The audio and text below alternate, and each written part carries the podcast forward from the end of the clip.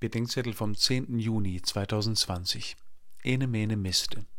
Erstes Buch der Könige 18, 20 bis 39. Entscheidungen können schwer fallen. Aufschub macht's oft nicht leichter. Ein Kinderreim wie Ene Mene Miste ist zu gefährlich.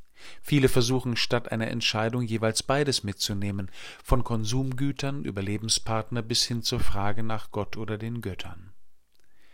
Wer bei der letzten Frage Entscheidungen vermeidet, sagt Elia auf dem Berg Karmel, der hinkt nach beiden Seiten. Drei Entscheidungshilfen mag uns der Prophet Elia geben. Erstens, Gott selbst wirbt um den Menschen, nicht Elia. Der eröffnet nur einen Raum, in dem Gott selbst sich offenbaren und das Volk sich entscheiden kann. Zweitens, Unentschiedenheit ist manchmal schlimmer als eine Fehlentscheidung. Entscheidet euch für das als wahr Erkannte, auch auf die Gefahr einer falschen Entscheidung hin. Wenn der Herr der wahre Gott ist, dann folgt ihm, wenn aber Baal es ist, dann folgt diesen.